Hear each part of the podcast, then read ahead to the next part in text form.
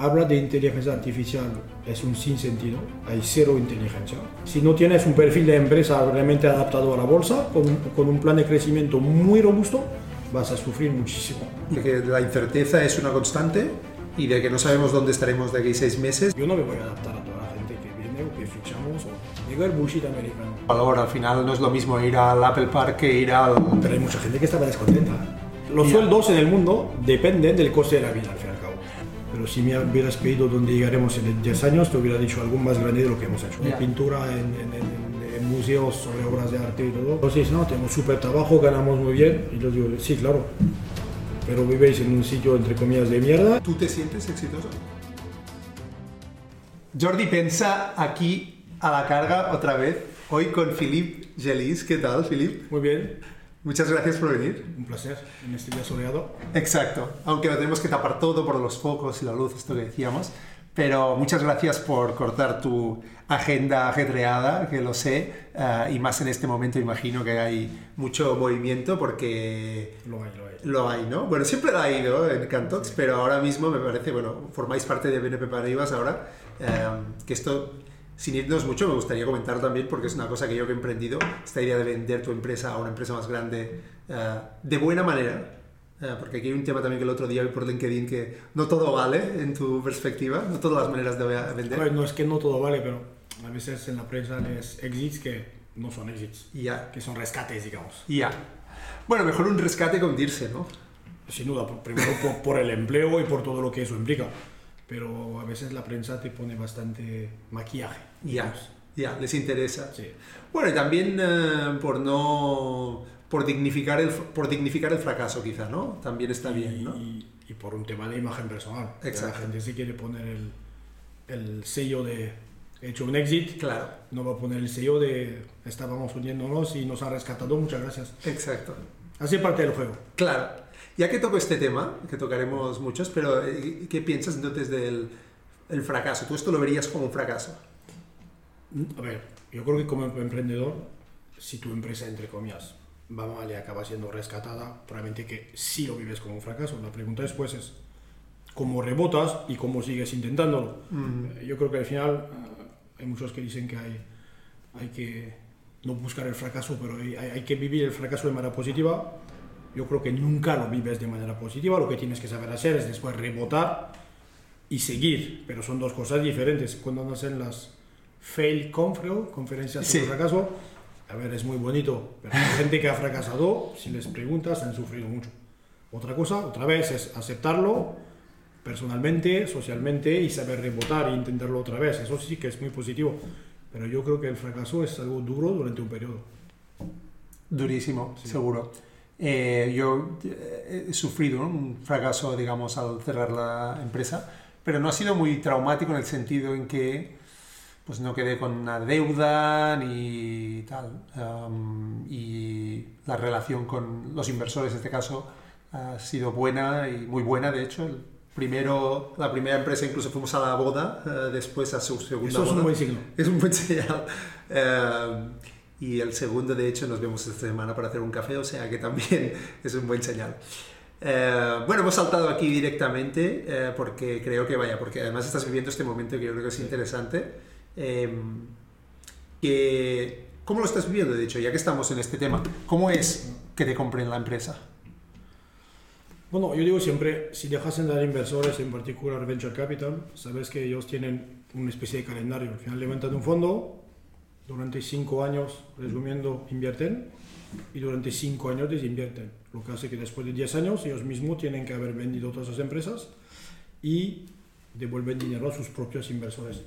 Nosotros teníamos los mayores fondos, digamos, Partec y Aid Invest, ahora Brasil, y también eh, en menor medida eh, Mapa Mundi, Mundi Venture y, y Luis Cavides, que entraron en 2013-14, así que después de 8 o 9 años sabíamos que era un momento que, que había que vender.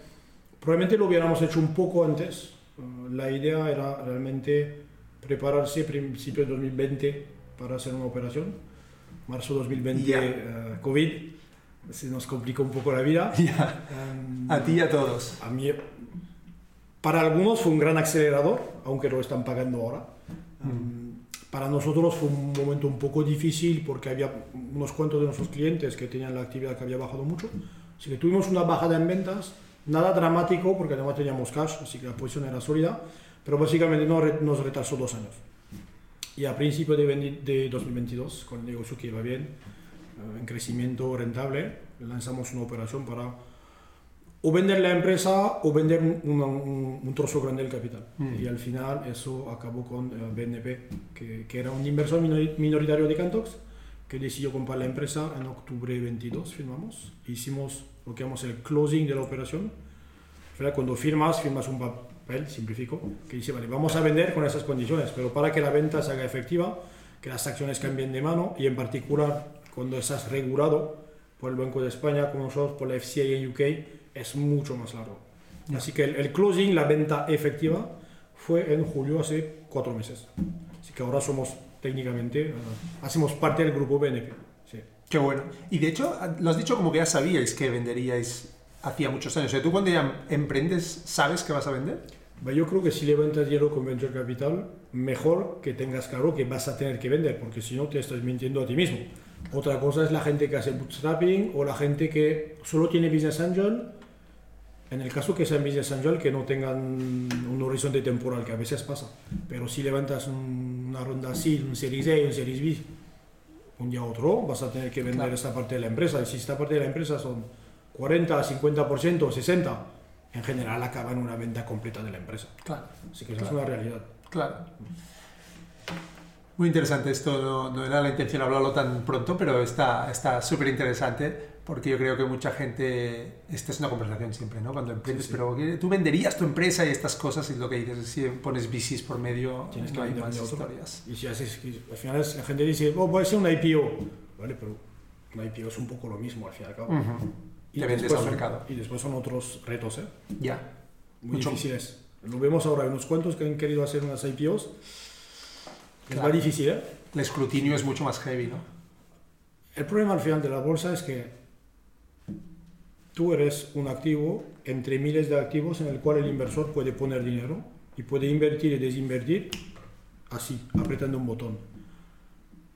Como el inversor tiene un abanico tan amplio, en sí le da igual tu empresa. Su única problemática es si invierto aquí voy a ganar dinero o no. Y eso hace que al fin y al cabo el mercado te acaba valorando como cualquier otra empresa similar. Si tú, vienes a, si tú vas en bolsa con esta especie de gran visión y storytelling de empresa tech y que crees que el mercado se la va a tragar, te equivocas, porque otra vez son miles de analistas y la gran diferencia es que si hay muchos analistas que no creen en ti, lo que van a hacer es lo que se llama vender al descubierto, es decir, apostar dinero que tu empresa va a bajar. Mm. Y eso después es el círculo vicioso. Los short sellers. Sobre todo que eh, cosas que están un poco desconocidas, pero si vas en bolsas digamos, de las grandes, te vas en Nasdaq cosas así, si tu valoración baja debajo de un umbral mm, simbólico, a veces te dicen mil millones, hay muchos analistas que dejan de seguirte. Si dejan de seguirte, hay mucha menos gente que te comprará. Claro. Y si, y si sigues bajando, hay un momento que te van a quitar del listing. Te va a decir, una empresa como la tuya que vale tan poco, no la queremos. Así que te, básicamente te van a echar de la bolsa cosas que no pasan si te vas en España al, BME, no sé cómo se llama exactamente, el, mercado gross, que es un mercado pequeñito, eso no pasa de la misma manera, también porque hay muy poca liquidez. Pero si la bolsa es un reto muy grande y no hay que decir quiero ir en bolsa porque sí, me da la gana. Si no tienes un perfil de empresa realmente adaptado a la bolsa, con, con un plan de crecimiento muy robusto, vas a sufrir muchísimo. Ya. Y, ostras, es que mm, yo me pregunto pensando en ti, ¿cómo lo has vivido todo esto por eso y todo esta, este proceso? Ah, porque yo, de una empresa obviamente mucho más pequeña que, la, que Cantos, eh, y, y, ya a veces digo que perdí la mitad de mi cabello, ¿no? Entonces, Te faltaba un poco antes. sí, lo que pasa es que lo tapaba un poco más al menos, ¿no? Pero tú, eh, tú has hecho algo que entiendo, ahora hablabas de la bolsa, pero incluso vender, pero ya, no vender, hacer crecer a la empresa hasta el punto que habéis llegado, eh, habrá sido intenso. Sí, es intenso, muy intenso. Muy intenso. Mucho más de lo que la gente cree desde fuera. Exacto. Sí.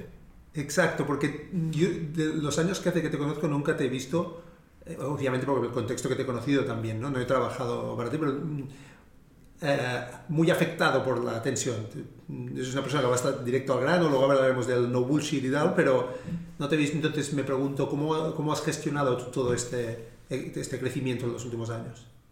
Es que, al final, digamos, cuando pasas la, la etapa muy early stage, digamos, donde ahí todo es incierto y tienes que aceptarlo, llega un momento después que cuando la empresa empieza a estar, digamos, razonablemente organizada y consolidada, al final tienes que enfocarte solo en el, en el medio y largo plazo.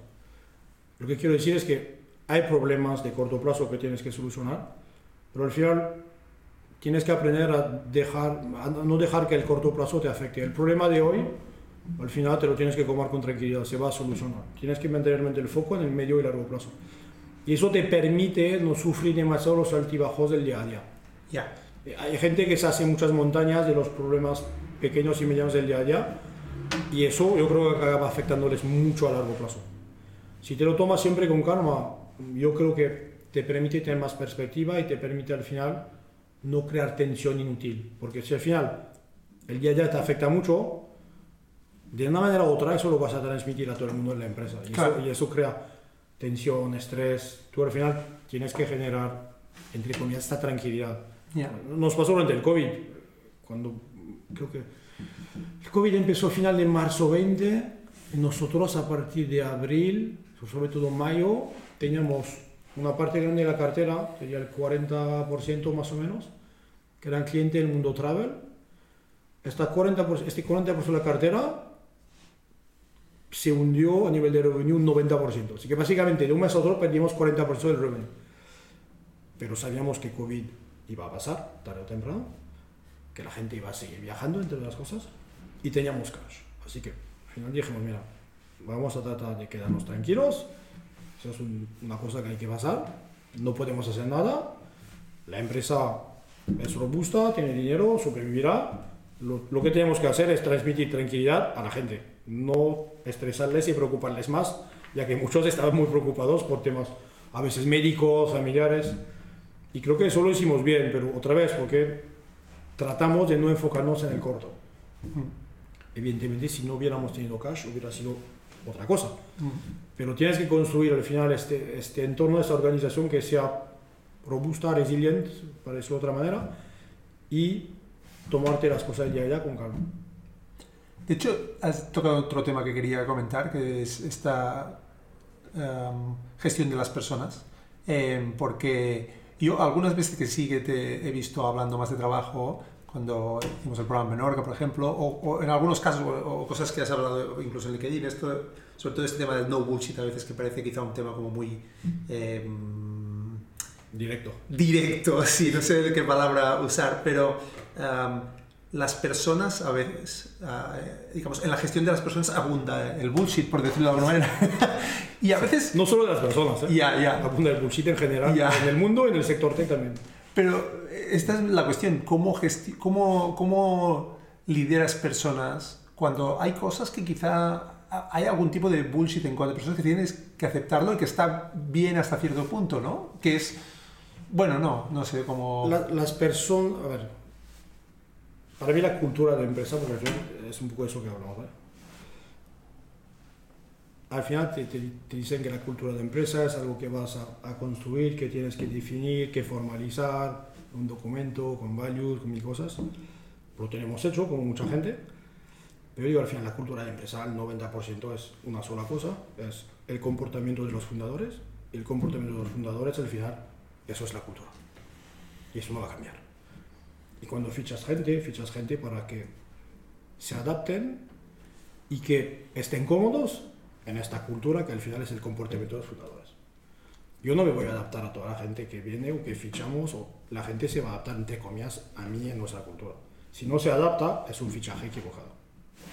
Y, así es, que si no, no puedes cambiar eso y tratar de cambiarlo es un error. Y si al final creas una cultura o la formalizas que no tiene nada que ver con el comportamiento de los fundadores, aquí hay un clash que hace que no va a funcionar en realidad. Así que una empresa es una empresa y eh, los casos famosos de Apple, de Tesla, quien quieras, al final son casos extremos. Pero la cultura al final es el fundador, el líder que la marca de manera natural. Y todo el mundo tiene que adaptarse. Y a veces hay gente que no se adapta, no pasa nada. Claro. Simplemente una realidad. ¿Y cómo es la cultura en Cantox? Comunicación directa, lo que tú llamarás no bullshit. Ah, tratamos también de que haya buena mente en la oficina, son son dos cosas que pueden ir perfectamente en paralelo. Am, tratamos de que la gente dedique tiempo a aprender, a leer, a formarse, muchas cosas que al final creemos que la gente se tiene que desarrollar profesionalmente, no solo aportar a la empresa, pero también la, la empresa les tiene que aportar a ellos mismos. Y yo creo que al final hemos creado un ambiente de trabajo que es bueno. Como mínimo, cuando hacemos survey cuando hacemos one-to-one, hablamos con la gente, en general, es positivo. Si fuera muy negativo, diría, bueno, probablemente hay que cambiar cosas. Pero creo que al fin y al cabo hemos encontrado un buen equilibrio entre ser directo, ir al grano y por otra parte, ¿sabes? Crear un poco este ambiente tribal, este ambiente de equipo que hace que la gente tiene ganas de estar junta. Ya. Hacemos, hacemos muchas cosas juntos en la oficina de manera formal e informal. Muchas fiestas también, ¿no? Muchas fiestas, muchos eventos, cosas juntos, porque al final hay que crear esta dinámica Claro. de equipo. No, no, no la puedes decretar, ¿sabes? Tienes que crearla de manera natural. Y creo que eso lo hacemos bien. La gente tiene que tener ganas de, Sí. de- Sí, de implicarse ¿no? en la vida social de la empresa. sí, sí, no es mal signo. La gente que no se implica, siempre hay contraejemplos y excepciones, pero en general, la gente que no se implica Claro. no es gente que se va a quedar a largo plazo. Claro. Sí. ¿Haces algo para encontrar a esta gente, para saber cuándo hay el encaje? O... Primero, en el proceso de hiring tratemos de que la gente que fichamos encaje con estos valores, aunque es muy difícil mm, acertar cada vez. Quiero decir, la realidad es que puedes sentir cosas, puedes tener una opinión, creo que esta persona encaja bien, está menos, pero al final eso lo ves al uso. Eso lo ves en los primeros seis meses. Y a veces te equivocas y a veces no. Ya. ¿Te has equivocado mucho o no? Sí, al principio. Ficho un poco menos ahora yo personalmente, ah, también porque el equipo de management es bastante estable, pero al principio me he equivocado mucho. Ahora no nos equivocamos tanto. Hemos mejorado mucho, pero la, la perfección no existe en este sentido. Ni en las mejores empresas. Ya. Las porque las personas son difíciles. Sí, porque al fin y al cabo no podrás ver el comportamiento de alguien en una entrevista o en un roleplay. Al final lo verás al uso en el trabajo los primeros meses. Esa Ya. es una realidad. Ya. Es que un currículum nunca te dirá todo, una entrevista nunca te dirá todo, porque una entrevista al final es algo preparado. La gente siempre va a tratar de contestar lo que cree que es la respuesta idónea y al fin y al cabo no, no, no ves la verdadera persona en un proceso de, de, de hiring. Puedes tratar de hacerte una idea, pero a veces te equivocas, es una realidad. Y ahora decías que, que se ha estabilizado el equipo ejecutivo, sobre todo. Eh, ¿Cómo ha cambiado estar en BNP Paribas? ¿Ha cambiado la empresa? O sea, hay un, es- eh, ¿se está convirtiendo en una parte de BNP Paribas No, o seguirá no. siendo muy independiente? Eh, Somos independientes, así que no hay nadie del banco que ha venido a trabajar con nosotros. Somos una filial 100% del grupo. Hay procesos y políticas que adoptamos, porque al final temas de no sé, recursos humanos, eh, en sentido muy amplio, temas de legales, de, de regulación financiera, o sea, hay cosas que tenemos que alinear con ellos, pero después por lo demás somos bastante independientes, cosa que al final es importante porque tienes una cultura, lo peor que puedes hacer después de un proceso de venta es cambiar esta cultura demasiado. Claro. Tienes que protegerla al máximo, evidentemente que habrá cambios, pero a más la vas a cambiar, mayor es el riesgo de que al fin y al cabo mm, esta boda no funcione. Así que son, son matices, hay que ir poco a poco. No, no- no es fácil porque evidentemente el comprador siempre quiere, de cierta manera, que, que te fundas en su propia cultura, pero sabes que eso no es realista y sobre todo no lo puedes hacer rápido. Claro. Así que eso es mi nuevo reto. Así, ¿eh? Claro, Es un reto cultural. Sí, proteger la cultura es la clave. Claro. Porque es muy diferente, ¿o qué? Yo creo que no hay dos empresas con culturas muy similares. A veces te dicen, ah, cuando compro una empresa trato de asegurarme que realmente haya un cultural fit. Sí, claro, pero nunca hay dos culturas que son iguales. Mm. Nunca. Evidentemente son dos empresas, mismo sector, mismo tamaño, mm, misma antigüedad, entre comillas. Claro que probablemente hay más fit natural, Pero la realidad es que son personas y que lo quieras o no, siempre hay diferencias. Ya. Que hay que pulir esa cosa y eso es complicado. Súper complicado, imagino, ¿sí? Más con una empresa tan grande que sabes que ellos no van a cambiar. No, es imposible. Es Claro. imposible. ¿Hay algo de la cultura, te he dicho este tema que también te quería preguntar, am, de tu cultura francesa que haya influido tanto en este proceso con BNP Paribas como en la cultura de Cantox? En este proceso no creo que realmente haya influido mucho. Mm, Lo que sí ha influido es que al final nos teníamos de, de inversor minoritario, así que nos conocían. Nos conocían porque vendíamos el producto juntos um, a sus clientes, estaban en el board, así que había ya un acercamiento, digamos, operativo. Y eso sí que al fin y al cabo es importante. Y en la cultura de Cantox no creo que haya algo realmente muy influenciado por, por mi cultura francesa en particular. Sí, ¿eh? Tú- Yo, yo creo por mi personalidad probablemente, pero por mi cultura francesa no lo tengo tan claro, no. Tenemos 44 nacionalidades, para darte una idea, somos mega cosmopolita. Así que la cultura de Cantox, a nivel realmente, si piensas cultura país, ya es una mega mezcla de cosas, ¿sabes? Así que y va evolucionando sin parar. Ya, Así que no, no creo que haya una influencia realmente de, de un país en particular. ya. Claro que tenemos más españoles, las catalanes, Claro. debe ser probablemente un- cuarto o un tercio de la empresa, es, el mayor grupo, pero aún así, mm, a nivel de idiomas hablamos inglés por defecto, Claro. pero según con quién estás, puedes hablar en francés, en italiano, en catalán, en español, en, en lo que sea, así que realmente hay muchos idiomas que se hablan en la oficina. Yo creo que es un, un mix muy grande y creo que nos conviene al fin y al cabo. ¿Ha sido intencional, quizá, incluso, o qué? No, no en el sentido que fichar para mm, diversificar los orígenes, yo creo que sería una variable que al final, una especie de discriminación positiva que yo creo que no aporta en sí. Yo creo que hay que fichar los mejores. Si el mejor lo encuentras en Kenia, tenemos alguien de Kenia, pues perfecto.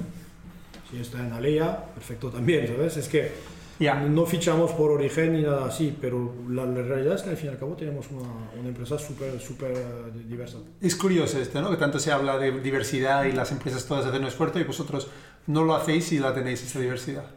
¿Por qué crees? Porque sois, ya vosotros, ah, tanto Tony como tú no sois de Barcelona, venís y... ¿o, o qué? Es verdad que de los tres, las cuatro fundadores... Ah, perdón, yo creo, como os conozco a vosotros Sí, dos, siempre digo sí, vosotros también dos. tienes, tienes John, que es americano, y, y Marek, que se unió un poco antes de empezar, que es, eh, que es eslovaco. Así que ya cuatro fundadores, cuatro nacionalidades. Probablemente eso de manera mm, no consciente ha influido. Pero como tenemos una manera de fichar que se basa mucho en hacer pruebas con la gente, pruebas técnicas, especie de pequeños exámenes, cosas muy, entre comillas, eh, objetivas. Pero si tienes a alguien de muy lejos que aplica y que te parece bueno, pues está en el proceso y perfecto. Claro. ¿Sabes? No, no. Y también te digo, usamos para algunos puestos, usamos agencias, pero no tanto. Al final, si usas mucho agencias, por defecto se va a enfocar más en el mercado local y nacional. ¿Por qué? Porque es ahí que sabe dónde va a ir a, Ya, a buscar talento. donde tienes un network además la agencia. Claro, si lo haces súper abierto, al fin y al cabo, gente de cualquier país ah, puede, puede implicarse en el proceso. Yo creo que también esa es una de las razones. Pero no, nunca fichamos a alguien porque es de lejos y decimos, ah, súper, una nacionalidad más. No, eso Ya. es irrelevante. Y no hacéis nada de remoto tampoco. No, ¿O sí? Nada, ¿eh? no. Yo Esto... no- Yo, no creo en la cultura. No crees en el Sí. remoto, ¿eh? Eh, sí, el, el remoto te, te, te, te mata lo que llamaba antes, la- el, el lado tribal y el lado equipo, entre comillas, deportivo. Hay empresas que funcionan bien. Yo tengo un amigo que montó una empresa hace 8 años, ahora 9, bastante grande, a nivel de ingresos, que ha levantado mucho, en remoto desde el día 1, 2014, cuando nadie, pues nadie hacía remoto, entre comillas. Pero tiene la cultura de remoto 100% desde el día 1 y les funciona bien. Pero yo cuando hubo muchas empresas que no hacían remoto, que un día han dicho, ahora remoto a tope, Y no ha funcionado. bueno, funciona, pero ahora están pagando el precio. Yo me acuerdo cuando empezó el COVID, hubo esta gran... Es un poco siempre, siempre lo mismo, y paraba del bullshit. Empezó el COVID. Llegó el bullshit americano, de todas esas grandes empresas tech, que ya se inventan que todo el mundo remoto, que fabuloso, que, que, es, que será otro mundo. Vale, genial. Acaba COVID, piden a todo el mundo de volver a la empresa. ¿Qué pasa? Estas empresas tech han empezado a fichar en todo el mundo. ¿Cómo haces para llevar a alguien de Kenia, de África del Sur, de Argentina a la oficina en Barcelona? Pues evidentemente no puedes. Así que ya te encuentras que tienes una empresa en la cual la gente que viene a la oficina en Barcelona tiene ese lado tribal y equipo, y después tienes a la gente de segunda división que ves dos veces al año en una especie de offsite, y en este offsite tampoco llegan a integrarse porque ya hay una tribu existente. Así que yo creo que sí puede funcionar, pero lo de haber ido a remoto a tope cuando llegó COVID fue un error tremendo. Y nosotros no lo hicimos, quiero decir. Dijimos siempre, no creemos en el remoto, sabemos que con eso nos perdemos una parte del talento que quiere trabajar en remoto. Claro que damos la posibilidad a la gente de trabajar unos días en casa cada semana, pero la gente vive suficientemente cerca para venir a la oficina un día, dos días, tres, cuatro horas a la semana. Así que es, es un híbrido, pero un híbrido, digamos, reflexionado. No fue, no fue una decisión impulsiva como muchos de ir a remoto a tope porque todo parecía mejor. Y algunos dicen, sí, la productividad aumenta. Y dicen, vamos a ver. Los primeros meses aumenta la productividad, veremos en dos años. Y se dan cuenta de que es difícil. Sobre todo, si tienes una empresa de B2B, por ejemplo, con unos equipos de ventas, claro, son equipos de venta, por poco que sea gente un poco junior en remoto, es difícil. Es difícil. Claro, depende mucho del perfil y yo creo que depende de lo que dices. Si haces combinas, se complica. Si haces, yo creo que si es 100% remoto y depende de qué perfil, por ejemplo, perfiles de técnico o producto, yo creo que si la mayoría es así, funciona. Vaya, yo, yo llevo ya ya más de tres años uh, full remote. Y... Puede funcionar, pero ves como Apple, Google han dicho a todo el mundo, volvéis a la oficina. Bueno, porque también tienen unas oficinas increíbles que aportan mucho valor. Al final no es lo mismo ir al Apple Park que ir al... Pero hay mucha gente que estaba descontenta. ¿eh? bueno, claro. ¿eh? Porque algunos de estos se habían vuelto a otra parte de Estados Unidos donde pagaban un tercio y habían comprado una casa con lo que cobraban de Apple y estaban ahí. Eso, es un sueño, que son los empleados que te dicen, no, ahora como trabajo para tal empresa voy a cobrar el sueldo más alto como si viviría en pleno Silicon Valley cuando vivo en Iowa. Pues no. Eh, los sueldos en el mundo dependen del coste de la vida, al fin y al cabo. Pero yo creo que no. Yo creo que no tienen que depender del coste de la vida. Dependen de tu capacidad de aportar valor a la empresa, de la competitividad. Por tanto, si yo estoy en medio de África y me dicen, bueno, nosotros te vamos a pagar lo que cobra alguien en Nairobi. vale, si esa es la realidad, lo acepto. El problema está, o el problema, la grandeza está, yo quiero pensar, y ahora lo miro muy como empleado emprendido, pero ahora como empleado digo, es, si mi talento y mi aportación te aporta, pues entonces la empresa puede decidir ficharme igualmente por un sueldo más alto que Nairobi. No digo que el de Silicon Valley. Yo ¿eh? creo que eso siempre será una minoría. Yo creo que la gente que quiera hacer eso, perfecto. Ponte de freelance y vende sus servicios en freelance. Ya. Pero que una empresa te pague el sueldo de Nueva York en Nairobi, eso... No, quizá no de Nueva York, pero... Yo me acuerdo cuando, cuando empezó todo este tema con COVID, hicimos un benchmark de sueldo. Nosotros cada seis meses hacemos benchmark de sueldo para asegurarse que todo el mundo esté pagado correctamente. Ya. Evidentemente hubo un listillo que me dice, pero ahora el benchmark sí debería ser con, con Londres y París, ¿no? Yo, sí, claro. o con, o, con Andalucía, ¿no? Con Jerez de la Frontera lo vamos a hacer mejor. Quiero decir, ¿sabes? Al final siempre era para ir al alza, eso no tiene ningún sentido. Y yo creo que eso nunca cambiará nunca fundamentalmente. Habrá casos, como tú dices, que una empresa dirá, mira, si el tío en Nairobi es un super ingeniero, lo voy a pagar igual que el tío en Silicon Valley. Puede ocurrir. O, un 80%, un 70%. ¿eh? O sea, pero para calcular ese 70%, ¿cómo harás? Basado en coste de la vida. Con el ajuste que quieras, pero si, si la vivienda cuesta cuatro veces menos, eso lo, lo, vas a tomar en cuenta en tu ajuste. Puede ser. Y, y, supongo que si tuviera una empresa pensaría lo mismo. Pero como empleado yo lo que veo es que una persona que cobra ah, más de lo que cobra la gente eh, en su ciudad, pero menos de lo que cobra la gente que tiene la mayoría de la empresa, porque esa persona, el nivel de commitment, bueno, y hay gente que se, hay commitment igualmente independientemente del salario, pero tú sabes que es una oportunidad mucho más grande y también, ¿sabes? O sea, es, es, es, verdad que el dinero no es una ciencia exacta, ¿no? ¿No? 10 euros más tal, pero sí que influye en tu, en tu en el valor que te das a tú mismo también, ¿no? Pero bueno. Yo, yo eso lo creo cada vez menos.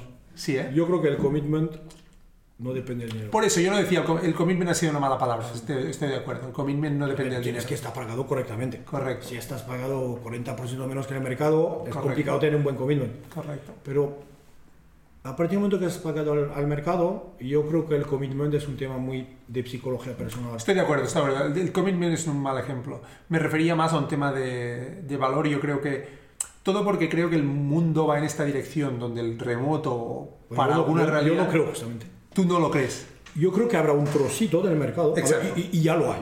Exacto. Pero yo creo que este trocito del mercado va a ser un 5%, un 10%. Vale, vale, vale.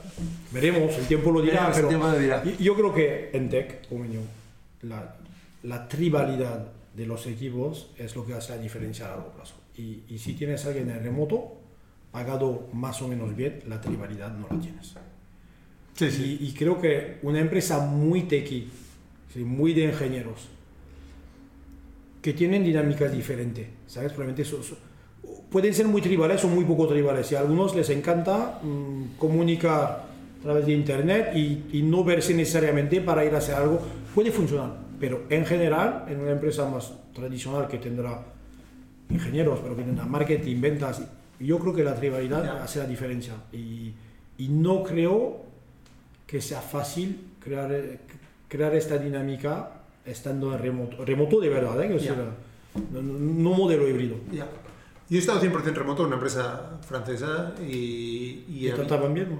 me trataban bien y, además la cultura, am, con, al menos con mi equipo, era muy buena. Y con algunos de ellos tardamos, no sé, de ocho meses a conocernos en persona. Pero es verdad que pide un cambio y pide ser 100% remoto. En el momento que empiezas a hacer mucho híbrido, las cosas se complican porque es verdad que la persona que va a la oficina se hace mucho con la oficina. Pero si eres 100% remoto y tienes herramientas tipo, yo, siempre hablo de Gather, que es como una especie de mundo virtual, así que hace como, dan sensación de presencia y permiten el serendipity un poco y, y interacciones naturales y también cómo, el la gente se comporta en las reuniones en cuanto a, pues si solo te ves virtualmente, las reuniones no pueden ser seguir un guion estricto de tiempo, Sí. 15 minutos y nos vamos. Tiene que haber algo social. Un poco de social, exacto. Pero bueno, nos hemos ido mucho a este tema, yo creo que es eh, interesante, eh, pero quería tocar otros, de hecho, un, un tema que quería tocar, eh, que hemos tocado un poco antes, que es, tú has hecho una, una proyección eh, que, a ver, se puede definir casi objetivamente como muy exitosa, es decir, tú empie- empiezas a emprender, eh, eh, la empresa crece, va muy bien, os compran y por tanto eh, podríamos decir que tienes una vida muy completa en cuanto a satisfacción y éxito, podríamos decir. ¿Qué haces eh, con este éxito? Para empezar, ¿te ves a tú mismo como exitoso? Y segundo, si te ves a tú mismo, ¿cómo ves la vida ahora que, al contrario de quizá de mucha gente, tienes una, yo creo que tienes un control más fuerte sobre todo lo que quieres hacer? Sé que inviertes y tal, que también lo podemos comentar, pero además con tu tiempo, etcétera. A ver, al, al final el, éxito es siempre algo relativo, es subjetivo. Yo paso mucho tiempo en, en ya hemos un think, un think tank en Francia que se llama Galeon, en el cual tenemos más o menos la mitad de los emprendedores tech franceses, incluido, digamos, la generación mm, por encima de mí, que a veces ha hecho una dos empresas, dos o tres que tienen empresas en el Nasdaq. Mi generación, la generación por debajo, así que a, a- nivel de edad hay, hay bastante diversidad. Y yo cuando voy ahí, voy a, voy a menudo a hacer eventos con ellos, al final siempre digo, pues mira, hay mucha gente que tiene empresas que han fracasado, están montando otra, otros que empiezan, tienen negocios y tienen otros que tienen empresas 10 veces más exitosas que la mía. Sí que digo, el éxito, mm, si te comparas con los amigos del pueblo, eres súper exitoso, si te comparas con las superestrellas, al final eres un pequeño éxito. O sea, digo, mm, es realmente depende cómo tú te miras más que otra cosa. Lo que sí está claro es que hay un cambio económico claro cuando vendes una empresa y la gente te, te mira como alguien que ha montado y vendido una empresa. Eh, La, la manera con la cual te miran también es diferente.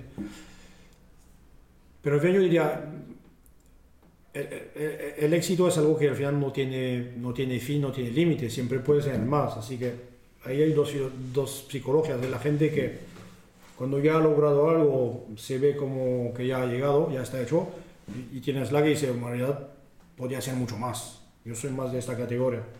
Así que yo considero... No vas a parar. No, y considero que es un éxito relativo. Si, si, lo comparas con, con, digamos, la población en general ya es un éxito grande porque es parte de una microcategoría, pero dentro de esta microcategoría hay mucha gente que ha hecho mucho más. Así que, bueno, esto porque también lo defines por, por, por, por, por, términos económicos, ¿no? No, y también por tamaño de la empresa, por, por, por, el alcance de la empresa. Que si haces una empresa que, no sé, B2B, que toca mmm, decenas de miles de empresas, es otra cosa.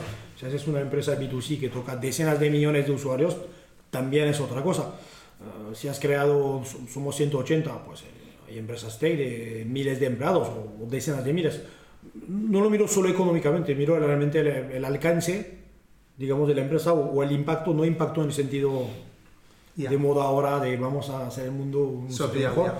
yo digo de impacto realmente puramente uh, tecnológico y económico. Yeah. Yo creo que se puede hacer tanto que... Pero, ¿y tú te sientes exitoso? Estoy contento de donde he llegado, sí. Pero no es Pero completamente satisfecho, digamos. No, okay. yo, yo, creo que nunca estaré completamente satisfecho. Vale. Al final, eso te va de psicología personal. Mm. Yo creo que siempre se puede te, tener más, no, no es sentido de dinero, pero tener más, lograr más. Así que sí, yo creo que se puede hacer más. Ya es, es un, un, buen primer paso. Ya hubiera firmado hace 10 años para llegar a eso con Cantox. Pero si me hubieras pedido dónde llegaremos en 10 años, te hubiera dicho algo más grande de lo que hemos hecho. Ya. ¿Sabes qué? ¿Quieres más? Sí, de cierta manera. ¿Y pasa, este más pasa por Cantox, pasa por las inversiones que estás haciendo en startups o en empresas? No, inversiones es más algo que hago en paralelo, porque me gusta, tampoco, tampoco le quiero dedicar mucho tiempo.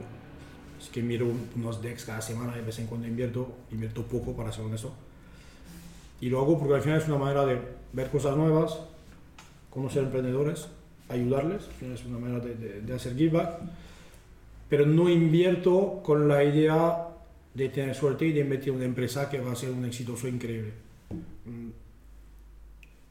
Yo mido mi éxito únicamente a través de lo que logro yo mismo. Si meto en una empresa que es un super éxito, considero que es el éxito de alguien más.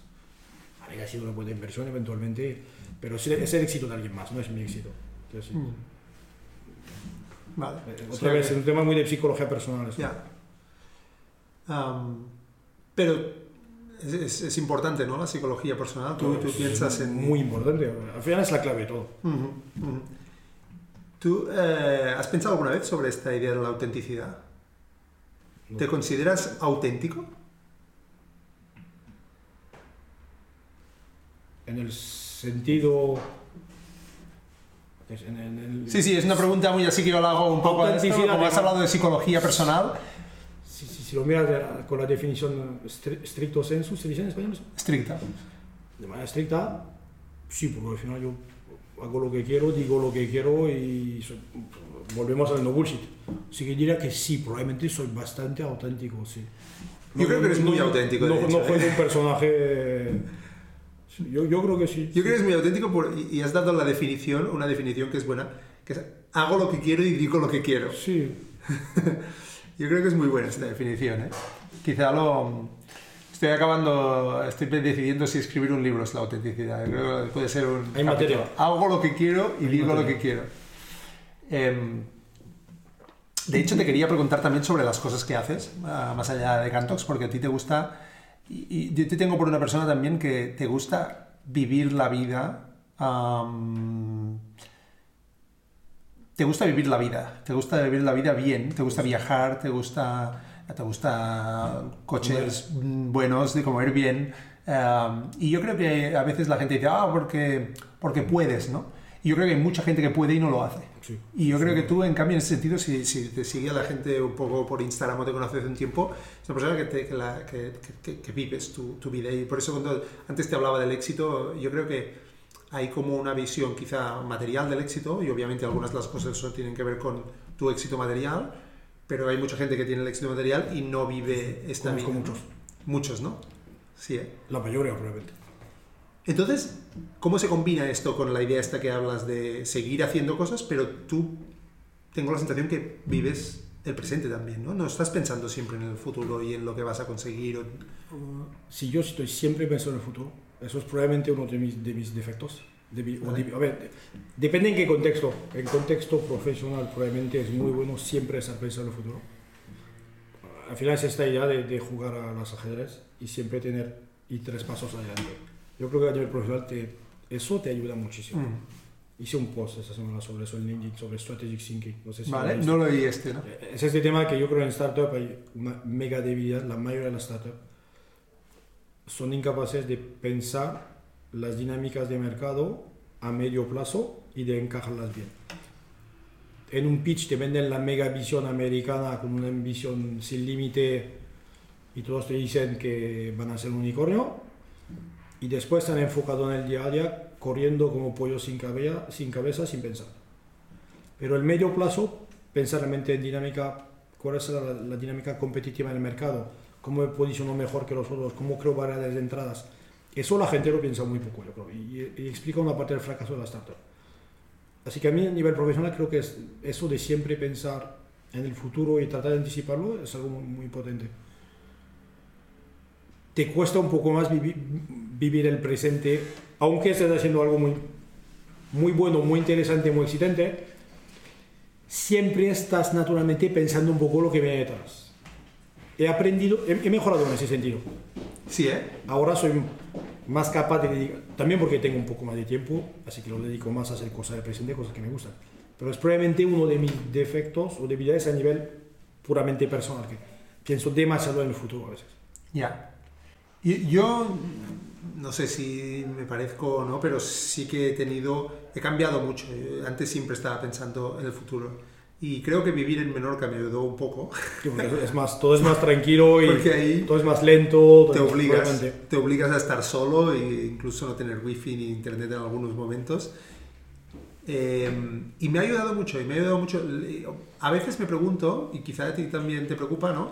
Si dejo de pensar en el futuro, si van a dejar de pasar determinadas cosas. No, Pero... Yo, yo no, eso no. Yo, yo, No, ¿eh? yo en eso yo creo que tengo bias, ¿sabes? Un- he desarrollado esta especie de, de, comportamientos naturales.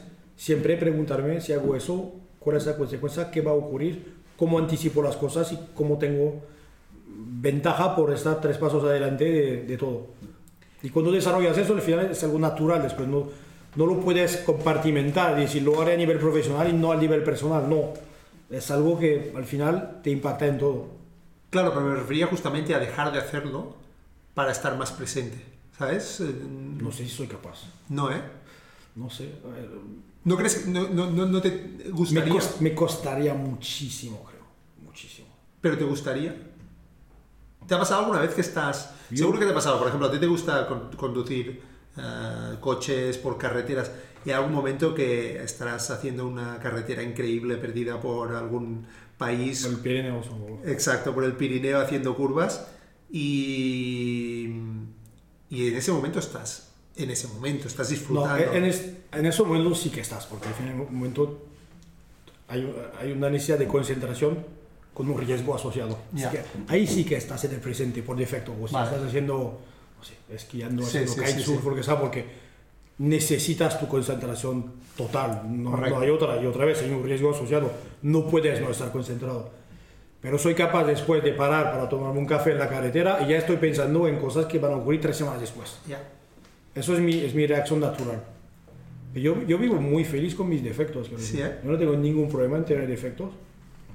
Y, y están asumidos, ¿sabes? No, no trato de mejorar, de cambiarlos, de mejorarlos. Creo, hay, yo creo que hay una edad que tus defectos son los que son, tus fuerzas son las que son.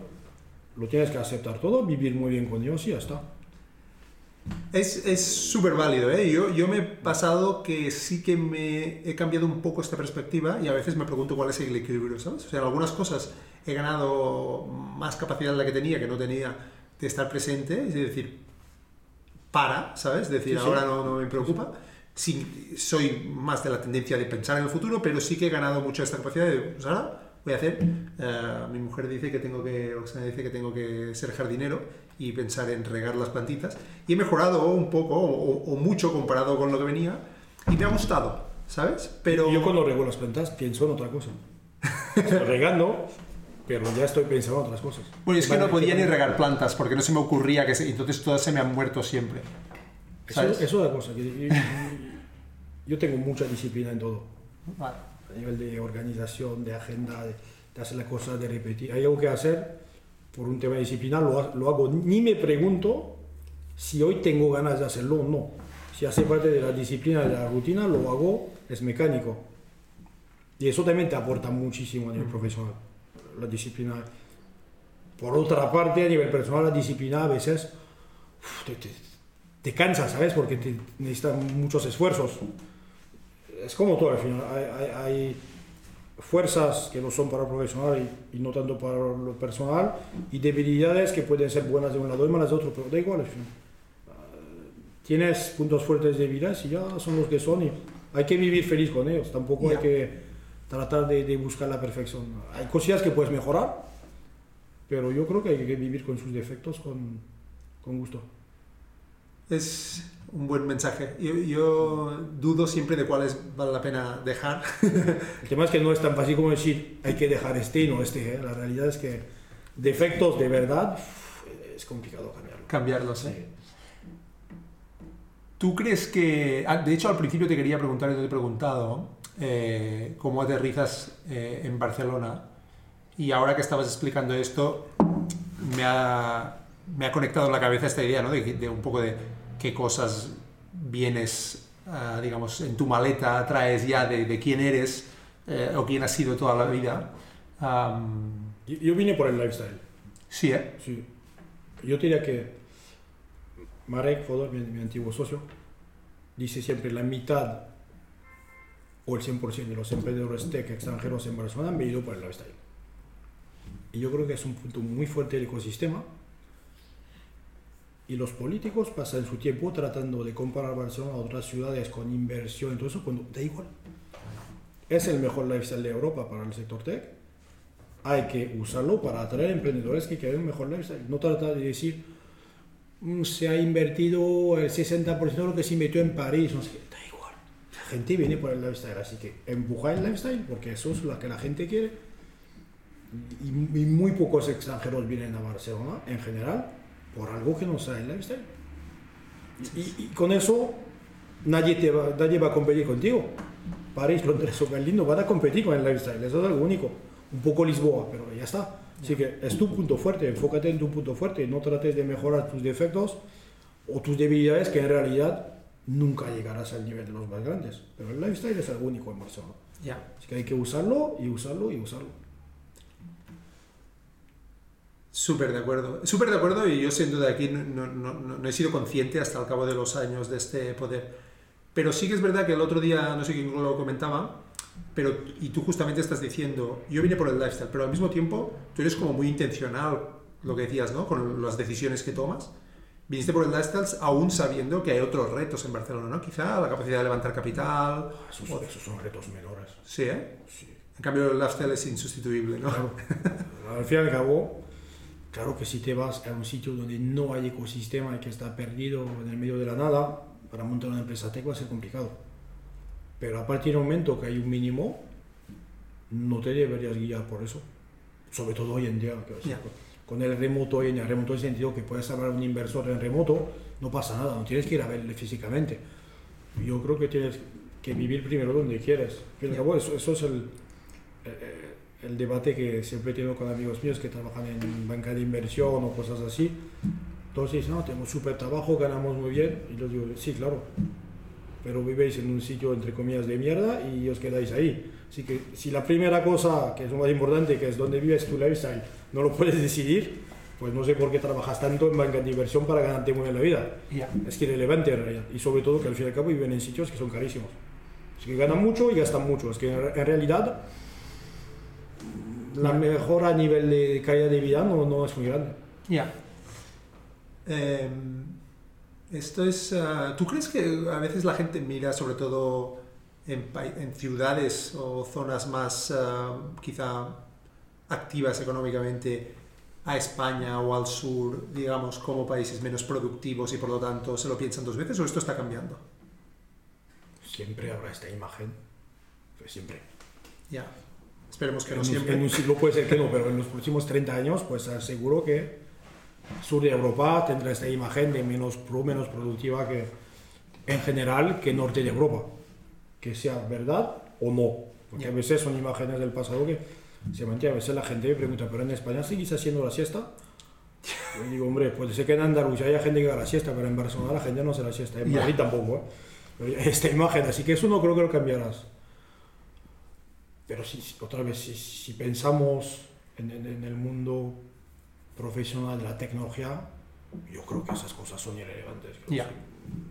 na- Nadie toma decisiones, o, o digamos, alguien que toma decisiones de manera racional no lo va a tomar por eso. Ya, Yo creo que eso es algo del pasado y seguro que seguirá influenciando a algunos, pero la gente que se deja influenciar por eso, yo creo que ya. Y, y- y- cuando tú viniste y, digamos viniste por el lifestyle que comentabas, ya sabías que querías emprender, porque tú antes estabas en, en consultoría, ¿no? Sí, yo siempre sabía que quería emprender. Yo, Sí, de, ¿eh? yo de adolescente quería emprender, no quería Sí, ser ¿eh? futbolista ni nada de esas cosas.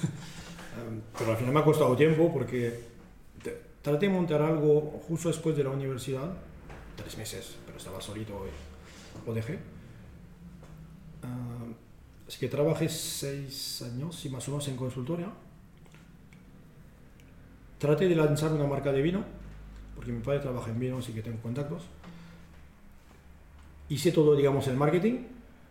Nunca la lancé, pero vendí la marca a un grupo, uno de los gigantes de food and beverage. Mm, y después al final vino Cantox. Y Cantox es porque al final tienes la idea en un momento que por medio casualidad encuentras el equipo, todos están dispuestos a arriesgarse y al final es, es- es este mix de idea, equipo, momento y eso no es una ciencia. Cuando la gente me dice, pero ¿cuándo hay que lanzar la empresa? Y yo digo, a ver, claro que tienes que tener la idea, pero encontrar el equipo no es fácil y, y cuando la- las piezas empiezan a encajar es el momento, pero es, es arte, eso no es ciencia. Por desgracia hay mucha suerte, mucho... No, no se puede programar. Ojalá, ojalá, pero porque nunca será así. Claro. Yo, de hecho, eh, dicho sea de paso, eh, pues en este periodo que he tenido un poco de espacio mental, me he planteado si volver a emprender. Y gente que me conoce mucho me ha dicho, "Jordi, no sé qué estás esperando, pero, pero qui- quiero, o sea, creo que es lo que dices, ¿no? O sea, se tienen que cruzar algunos astros, no todos los astros, pero algunos Algunos. astros. Como mínimo, si tienes una buena idea, que estás convencido que es el buen momento para esa idea, que como mínimo has encontrado a alguien que puede ser un buen cofundador, ya empieza a ver los ingredientes, pero no es fácil, ¿eh? porque la idea que tienes probablemente hay mil personas que la tienen en el mismo momento. Ah, el tiempo que vas a tardar en lanzarte, probablemente unos cuantos lo habrán hecho ya, lo que no quiere decir que tengas que abandonar por eso, pero probablemente ya te va a desmotivar un poco este tema. Después vas a tener que encontrar el cofundador idóneo. Tendrá probablemente que ser, o tendrá que haber un tequi en los cofundadores, cosa que es más complicado porque hay un- una escasez de ingenieros y la va, la, va, la va a haber durante décadas probablemente, así que siempre será complicado encontrar un cofundador técnico. Así que claro, para tener todos esos ingredientes es complicado. Es, es probablemente lo más difícil. Para mí el cofundador es lo más difícil. De hecho, las dos empresas eh, que he montado las monté sin cofundador. Pero eso es, nunca lo he hecho, pero debe ser también difícil, porque no tienes Es- nadie para intercambiar, para contrastar ideas, Sí. para motivarse, entre comillas, para ir juntos en los altibajos. Sí. Sí, lo que pasa es que llegué a la conclusión de que no quería esperar a nadie, entonces si no pasaba, no pasaba, y en las dos veces ha ido de una manera. Eh, tuve socios, eh, y entonces, pues, cercanos, entonces, y aparte a mí no, no soy una persona que se sienta sola con facilidad, supongo, y entonces siempre, o en los casos, pues acababa involucrando gente, enseguida había como un equipillo y no, no era muy traumático. Pero, pero encontrar ese, esa persona complementaria eh, es como, muy difícil. como encontrar, bueno, la, la mujer de tu vida, ¿sabes? Es, es un milagro, es un milagro que. Entonces, Muy interesante. O sea, en vuestro caso el tema del, del, de los astros sí que se alinearon, se alinearon. Y tú querías ser emprendedor, decías, y estuviste... Eh, yo, yo, creo primero porque trabajé en corporate un poco. Um, odio las corporate. Porque al final es yeah. mucha política. Yeah. Muchos procesos. Muy poca gente que aporta valor. Mucha gente que lo único que hace es encontrar maneras de estar promocionado, aunque sean malos. Todo es súper rígido y al fin y al cabo, yo creo que primero te das cuenta de que tu, tu impacto, entre comillas, es nulo. Es súper repetitivo. Estás lejísimos en muchos casos del cliente o del producto, sabes, es muy poco tangible todo lo que haces. Y hay otro problema es que tampoco pasé tanto tiempo en corporate, pero la verdad es que en muchos casos tienes un llamado manager o lo que sea que es muy mediocre. Porque probablemente si vas en una corporate y que tienes un manager que es alguien buenísimo, un super líder, probablemente es otra vida. Claro. Pero yo creo que hay muy pocos de estos. Así que en realidad acabas en una especie de gran cosa, gran organización, bastante mediocre, en el cual el desarrollo personal yo lo pongo muy limitado. Y, al fin y al cabo es como todo. Tienes probablemente una mucho mayor probabilidad de ir progresando a lo largo de tu vida, pero hacer este paso adelante gigantesco que hace si eres emprendedor y que la empresa funciona, es, día y noche. Para volver a la discusión del principio, pero de cierta manera, yo ahora tengo la independencia de hacer lo que quiero como quiero. ¿Sabes? Y en una multinacional es al revés. Así que no es para mí. Yo creo que la multinacional es para la mayoría. La realidad es eso. La gente quiere algo cuadriculado, organizado, con un plan de carrera claro, con todo súper estable y, les va muy bien. Predecible y, y, sobre todo uh, que no hay incerteza, ¿no? Yo creo que la gente... Muy, muy poco estrés, o, o, estrés, pero un estrés de otra manera. Yo creo que eso es perfecto para la ya, habrá estrés, pero, pero sabes que el que, el, que el, que, te echen, por ejemplo, es muy complicado. Sí, y, es un estrés un poco diferente, no es el estrés de estamos ya en seis meses estaremos aquí o no. Ya. Es que no es el mismo estrés, ¿sabes? Así que yo creo que hago, hago parte del pequeño grupo que vive bien en un entorno mucho más inestable, eh, donde al final tú influencias realmente tu propio futuro de cierta manera y a veces sale mal pero tienes las riendas realmente.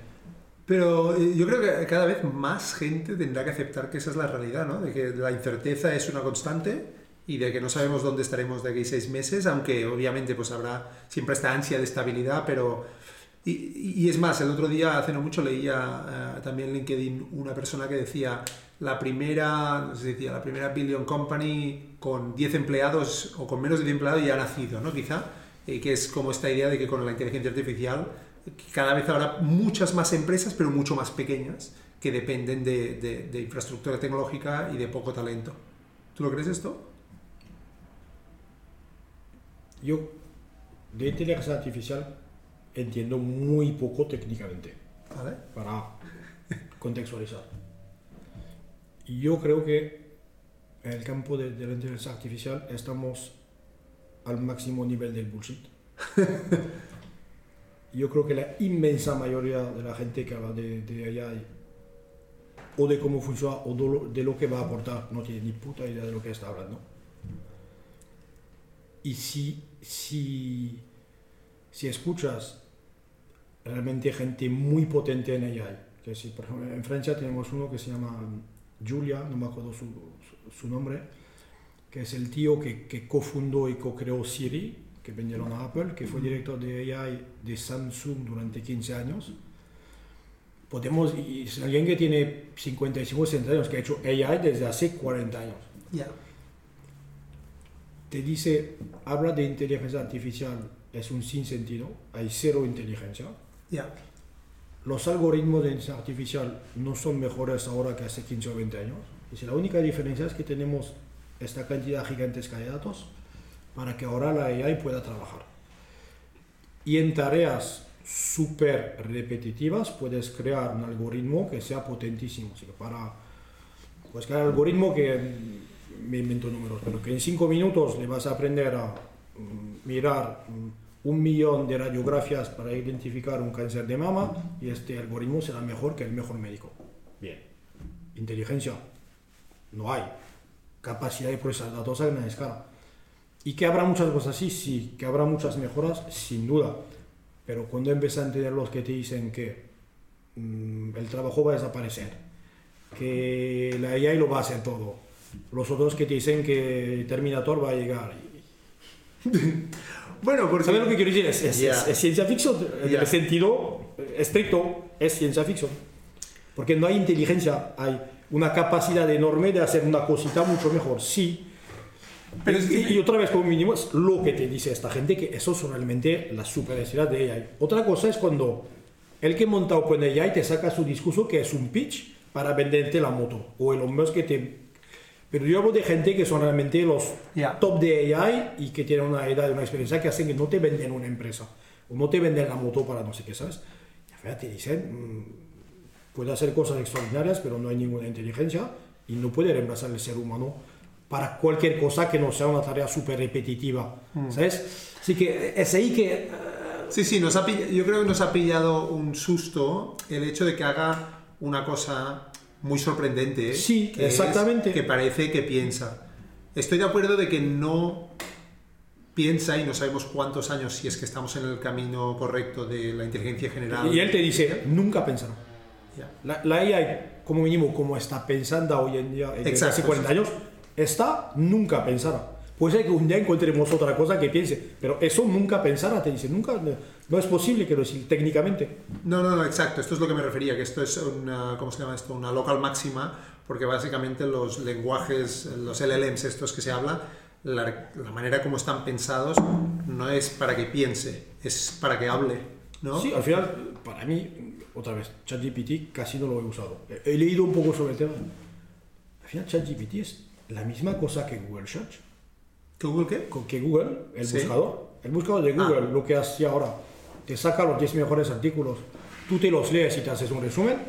Ahora, ChatGPT lo que hace es que lee los mil primeros artículos y con ese algoritmo que básicamente lo que hace es que tratar de adivinar la, la próxima palabra más probable, ha hecho la misma cosa que tú, solo que a mayor velocidad y leyendo más artículos. Pero es básicamente eso. Y si le quitas esos artículos o que le pones artículos contradictorios, está completamente perdido. Así que, claro que el output te parece extraordinario, pero en realidad mm, no lo es, quiero decir, cuando entiendes cómo funciona. No es inteligencia, estoy de acuerdo con que no es inteligencia. Dicho eso, hay, hay, hay, una parte ahí que sí que va a cambiar cómo hacemos muchas cosas. Por ejemplo, el caso más práctico es la programación. A los programadores, yo he estado ahora un periodo haciendo algunas cosas de programación muy básicas, ¿eh? pero, pero la verdad es que es increíble. porque, hay código en línea. Exacto, Como hay código en línea. Exacto, bueno, ya lo ha procesado, digamos, ¿no? Pero con el lenguaje también, por ejemplo, otra cosa que hace muy bien es la generación de contenido ah, que podría hacer un humano no muy sofisticado, digamos, ¿no? Entonces, a medida que se va sofisticando, dicho esto, es cierto, o al menos yo también tengo entendido esto, que, que los lenguajes, ah, estos ah, Large language Models, no están construidos, pensados para que algún día esto sea inteligente, sino para que hable como si fuera inteligente. llamarlo inteligente es porque los americanos son genios para el storytelling. Y un día se han inventado el inteligente porque iba a molar mucho. Así es, storytelling. Ya. Bueno, porque es la aspiración también, ¿no? Sí, completamente. Al final son storytellers, son muy buenos para eso. Así que te han inventado un nuevo nombre, inteligencia artificial, que parece futurista, y, y, al final el mundo entero se ha hecho una opinión, gente que tiene miedo, gente que está excitada por el tema, y al final es lo que buscaban. Eh, así que objetivo logrado, pero, pero al fin y al cabo no es inteligente, es, un término equivocado. Bueno, además, en la línea de lo que comentamos antes de No Bullshit, a ti te gusta cuando la gente se emociona y te gusta cortar cabezas, ¿no? Bastante. Yo cuando recibo a veces decks de startups que abro la primera página o primer slide y que ves cosas que parece que el universo va a cambiar porque han decidido hacer algo un poco diferente del competidor, yo digo siempre, a ver, hay que aterrizar un poco, ¿sabes?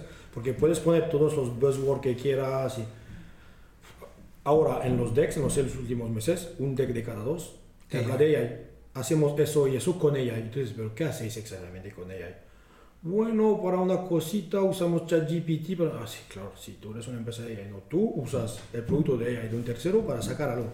Ya está. Yo creo que un gran problema de, de, de la burbuja que hemos vivido recientemente es que hubo un nivel de, de bullshit y de falta de, objetividad y de sensatez gigantesco. Yo creo que al final la gente que ha hecho eso lo está pagando hoy en día. Ya. Sí, se nos fue de las manos, yo creo, se ha ido de las manos. Dicho esto, yo porque siempre me gusta... Mm, tú, tú, eres más un, bullish o más un bear. Exacto. no pasa nada. obviamente no me gusta, obviamente no me gusta el bullshit, entendido como esto que dices, falta de no, yo, digo bullish. Bullish y bullshit pero soy bullish, exacto, pero soy bullish o soy optimista en el impacto de algunas tecnologías, aunque es verdad que se han inflado, digamos, la, la, percepción. Pero, por ejemplo, en el caso de AI, creo, esta semana hubo el, el, Dev Day de OpenAI, hicieron como una charla y tal, y me la tragué, y lo que está claro es que van en una trayectoria, no, para, no sé si para construir o no creo para construir una inteligencia artificial, pero que la manera como enriquece la interacción con productos es potencialmente muy disruptiva, es decir, la manera como interactuaremos con esto, la analogía que hacías de Google Search es buena en el sentido ya no tecnológico, sino en la interacción en cuanto quiero esto, ahora esto. Por ejemplo, una cosa que hacía era interactuar con tu agenda y eh, programarte cosas y hablar o mandar emails por ti y hacer cosas así. A ver, no es poca disrupción, es decir, que en un momento dado sin duda. Te, se acaba, yo qué sé, el, el assistant uh, de persona, digamos, desaparece porque ya no es necesario. Entonces, bueno, si alguien encuentra este hueco, eh, no es mala cosa, no es poco, yo creo. Pero bueno, estoy de acuerdo y, yo creo que va bien. En la sociedad necesitamos los bullish y los cortacabezas. O, contraria, llamarlo, da igual. Pero exacto, exacto. ¿Crees que te ha marcado ser contraria en la manera como haces las cosas en positivo? Sí, porque evitas... Uh evitas los típicos, e, evitas perder tiempo, evitas hacer los errores que van a hacer las masas por comportarse como masas, como ovejas. El remote es lo mejor. Cuando empezó COVID, no digo, cuando Yo empezó COVID, remote y me gusta la IA, estoy no, jodido. no, no, pero, no, pero digo remote en el momento COVID, cuando yo me acuerdo, ah. estábamos hablando entre emprendedores, que todo el mundo tenía equipos en la oficina y la mitad que se puso a ir a remote a tope sin pensar realmente en el medio plazo Después lo estuvieron pagando como locos.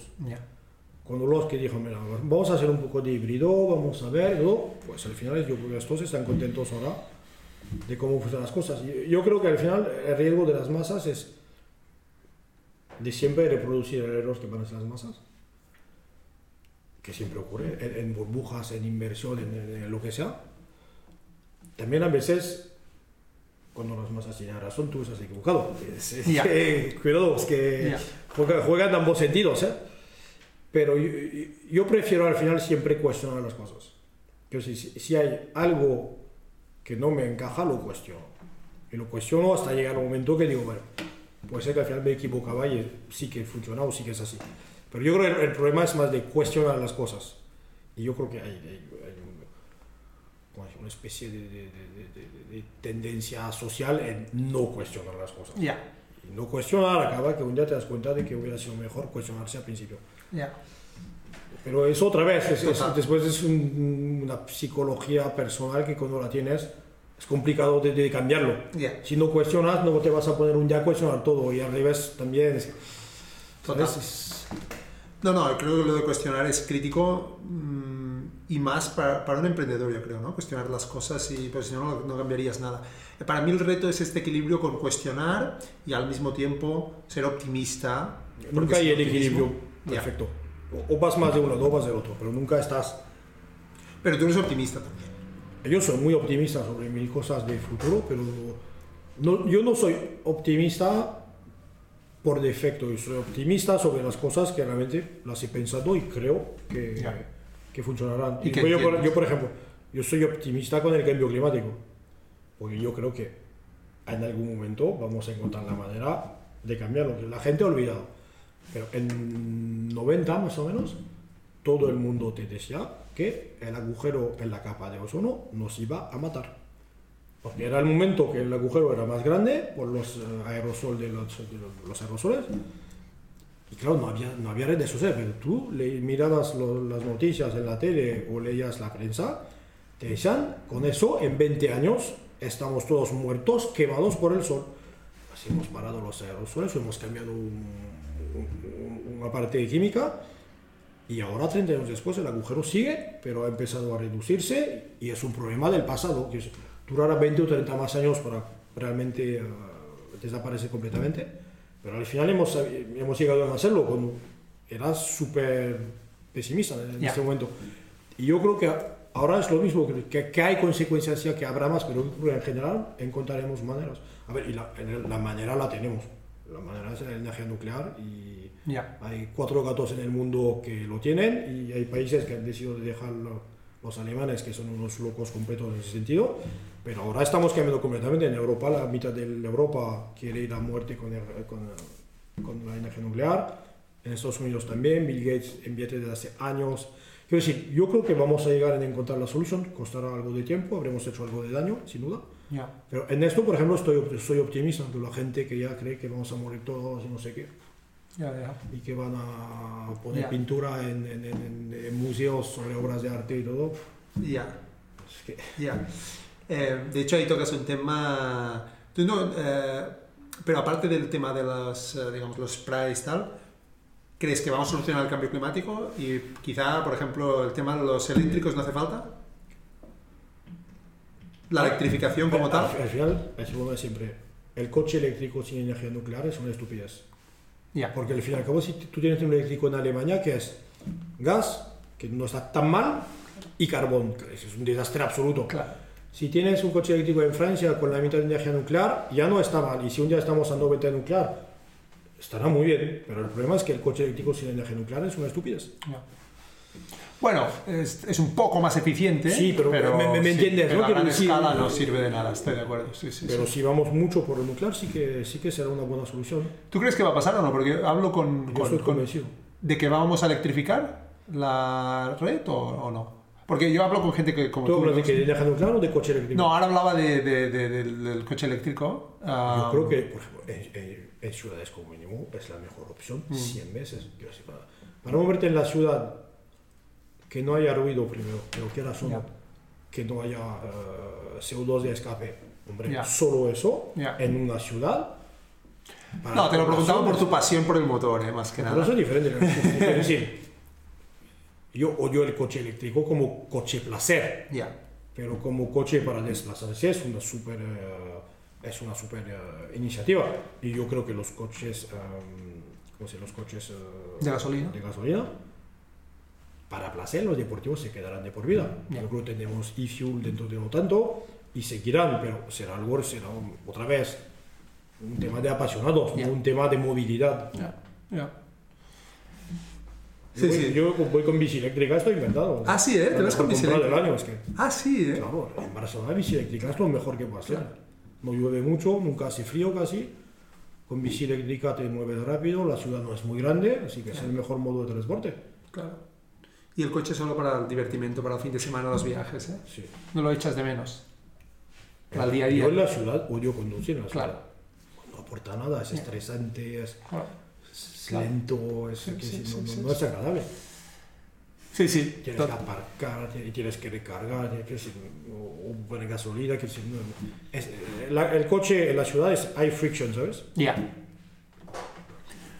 Bueno, eh, hemos tocado muchos temas eh, y ¿crees que nos hemos dejado algo de cosas que te apasionan? Yo creo que hemos tocado la comida. ¿Por qué te gusta? ¿Por qué crees que vale la pena? ¿Por qué disfrutas tanto comiendo bien? Por ejemplo, yo sé que tú te gusta, eres muy siberita, ¿eh? Eso, no te sé decir. A ver, vengo del sur de Francia, de una región donde, Ya. bueno, en general en Francia se come bien, en España. También. Región de vinos, también te- tengo mucha cultura de vino de, de joven. Ya. ¿Por qué hay gente que no le gusta comer? Eso siempre me lo pregunto. Hay gente. Eso no te sé decir, es algo que creo que desarrollas de pequeño, por poco que tengas, no sé, un- unas abuelas que cocinen bien. Yo creo que, por ejemplo, eso influencia mucho. Si nadie cocina bien en la familia, probablemente desarrollas menos este aspecto. te digo, nunca me he preguntado Nunca te por lo has qué planteado, gusta. ¿eh? No, porque me parece, no sé, comer bien debería gustar a todos. A los animales les gusta comer Ya. bien, ¿sabes? Sí, sí, porque hay humanos a quien no le gusta eso siempre ha sido una gran incógnita para mí. Mm. No, no, quería preguntar, tienes razón que quizás es una es un tema también de, de- de- de compartir, ¿sabes? De comer. Ya, En general cuando comes bien no comes solo. Pero sí, es algo que me gusta. Bueno, yo creo que hemos tocado todos los temas por eso, pero te quería preguntar. No sabía lo de que tenías una familia de vinos, ¿eh? De vinos, está bien esto. ¿Aún la tiene? ¿Aún... Mi padre siempre ha trabajado en vino, ha tenido una bodega con amigos por placer, en plan, era un business, pero no era un business en el cual trabajaban ellos. Siempre, y tengo amigos que trabajan en el vino, que tienen viñedos, así que en mi región es pues el 20 15 o 20% de la economía, así que es algo Ah, significativo, sí. Es como el... Y, y ves viñedos por todas partes, Ujú. sí, sí, ¿sabes? Estás rodeado, Ya, así que es como cultural. la leya. Aquí Sí, como una ley, así que es cultural, ¿sabes? Es, Sí, sí, sí. Si no haces ahí, en general, me Ya. gusta. De hecho, sí que te quería hacer otra pregunta. Tengo la sensación que en los últimos esto, 10 años así han sido como muy una evolución muy clara y ahora has pasado por este impaso tan claro. ¿Tienes una imagen de lo que va a pasar en los próximos 10 de tu vida o no? ¿Va a cambiar mucho? Ahora que has llegado también a este momento, yo creo... Depende de lo que llamas cambiar mucho. ¿Tú seguirás en Cantox los próximos 10 años, si te puedo preguntar? Difícil decirte. Ya, Ya tengo, te- tenemos que quedarnos a finales de 25, ¿vale? ah, que ya son que dos años y pico todavía. Y ahí claramente estamos y, y seguimos empujando el negocio. Más allá es difícil decir, porque al final yo creo que lo que va a pasar en los dos próximos, en plan de dinámica interna, de cultura, de influenciará esta decisión. Claro. que, que no me veo empleado de Large Corp en 10 años es bastante probable, Ya. para decirlo de otra manera. Um, yo creo que me gusta más venir a crear cosas, ¿sabes? Con la incerteza que ¿Volverías a emprender? probablemente. En fintech, además, en temas... Bueno, es que FinTech hay tantas cosas por hacer. Es un, es un sector tan amplio. um, yo creo que se ha tocado lo más fácil de FinTech por ahora. Al final, muchas cosas B2C, un poco de B2B pequeño, ningún producto muy complejo. Era más distribución de cosas que ya existen, mejor hecha. Ya. Al final, un neobanco no ha inventado nada. Un neobanco solo que está en una app en tu teléfono, pero no hace nada que sea fundamentalmente nuevo los, los neobancos. Aún así es, eh, es un éxito como mínimo a nivel de, de- de uso y de penetración bastante significativo. Se ha hecho cositas en B2B, pero yo creo que queda muchísimo por hacer. Y, y también, cuando digo muchísimo, llegar a inventar productos nuevos. Así que yo creo que FinTech seguirá siendo algo potente como mínimo 10 o 20 años más. Mm. De hecho, ¿has visto que Elon Musk quiere convertir X en un... Sí, en, en el, ban- el banco. Exacto. Es lo que querían hacer con PayPal el día 1 de PayPal, así que mm, yo creo que con X están tratando de salvar los muebles.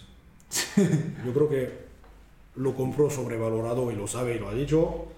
Mm, Se ha polarizado muchísimo Twitter, que sí, creo que es, mm, que es algo que todo el mundo puede, puede notar. Es una especie ahora de megafondo político polarizado. Ya. Yo, por ejemplo, si mañana me dijeran tienes que pagar para postear en Twitter, no pago. Puede que siga yendo para leer cosas, pero así que creo que tienen un reto muy grande con eso. Convertirlo en, servi- en- en una empresa de servicios financieros. Dramático. Puede ser que, que- puede ser que funcione, quiero decir, es difícil decir, pero me cuesta, me cuesta ver como un producto que ya tiene que 15 años o un poco más de 15 años ahora, con, con- con un alcance tan enorme en el mundo, se pueda convertir en una especie de banco, sobre todo que ahí va a tener que ir país por país por tema regulatorio. Claro. Llegar en que eso funcione en Estados Unidos solo, que ya sería un un gran achievement, Ya. creo que va a ser difícil, pero que realmente Twitter, más allá de muchas zonas del mundo, sea un servicio financiero, Ya. De hecho, esto es lo que ha hecho Apple, ¿no? Que se ha centrado mucho en Estados Unidos con su producto más Sí, bancario. porque Apple, si quitas Apple Pay, a mí Apple Pay no es un servicio financiero, ¿sabes? Ah, y Apple, perdón, cosa importante, todo lo que hace al final es con alguien detrás, ¿sabes? Tienen, el, tienen una tarjeta Apple, pero es, es Goldman Sachs detrás. Y parece que está yendo fatal para Goldman y que quieren salir del tema. Así que Apple, que lo está haciendo entre comillas muy pequeña escala, considerando el tamaño de Apple, ¿eh? que para, eso- para ellos es un side business, ¿eh? haciéndolo bien, poco a poco, con un iPhone en la mano de cientos de miles de personas. Va arrancando, pero que Twitter se pueda cambiar de manera rápida en algo que se parezca a un banco. Ya. ahí lo veo un poco difícil. ¿eh? Ya. Pero otra vez, creo que al final lo que trata de hacer es salvar los muebles, porque veo que, yo creo que ven que no llegan en, en monetizarlo como quisieran para que la compra sea entre comillas rentable y que puedan pagar todo lo que han levantado de deuda. Y ahora están tratando de hacer cualquier cosa, pero yo lo veo complicado, la verdad. Sí, de hecho esta semana me parece que ha sido, anunció su propio, pero este va más en la línea de lo que decías antes, su propio ChatGPT, no sé si lo has visto. Sí. Yo, yo creo que no veo cómo podían hacer rebotar Twitter como esperaban. Ya, No, no como esperaban sin duda, porque es lo que dices, entró en un momento que... creo que lo pagó 44 mil millones. Sí, y al ca- cuando, hizo la- cuando se ejecutó la compra el valor en real era 22.000 ya, o sea, ya... Y ahora son 10 o 15, creo, algo así. Yo creo que, le ha salido muy mal al tiro, vaya. yo creo que aquí hemos visto el problema de, de la impulsividad y el ego, ¿sabes? De. Yo creo que se el- el hombre se ha metido un poco demasiado en política.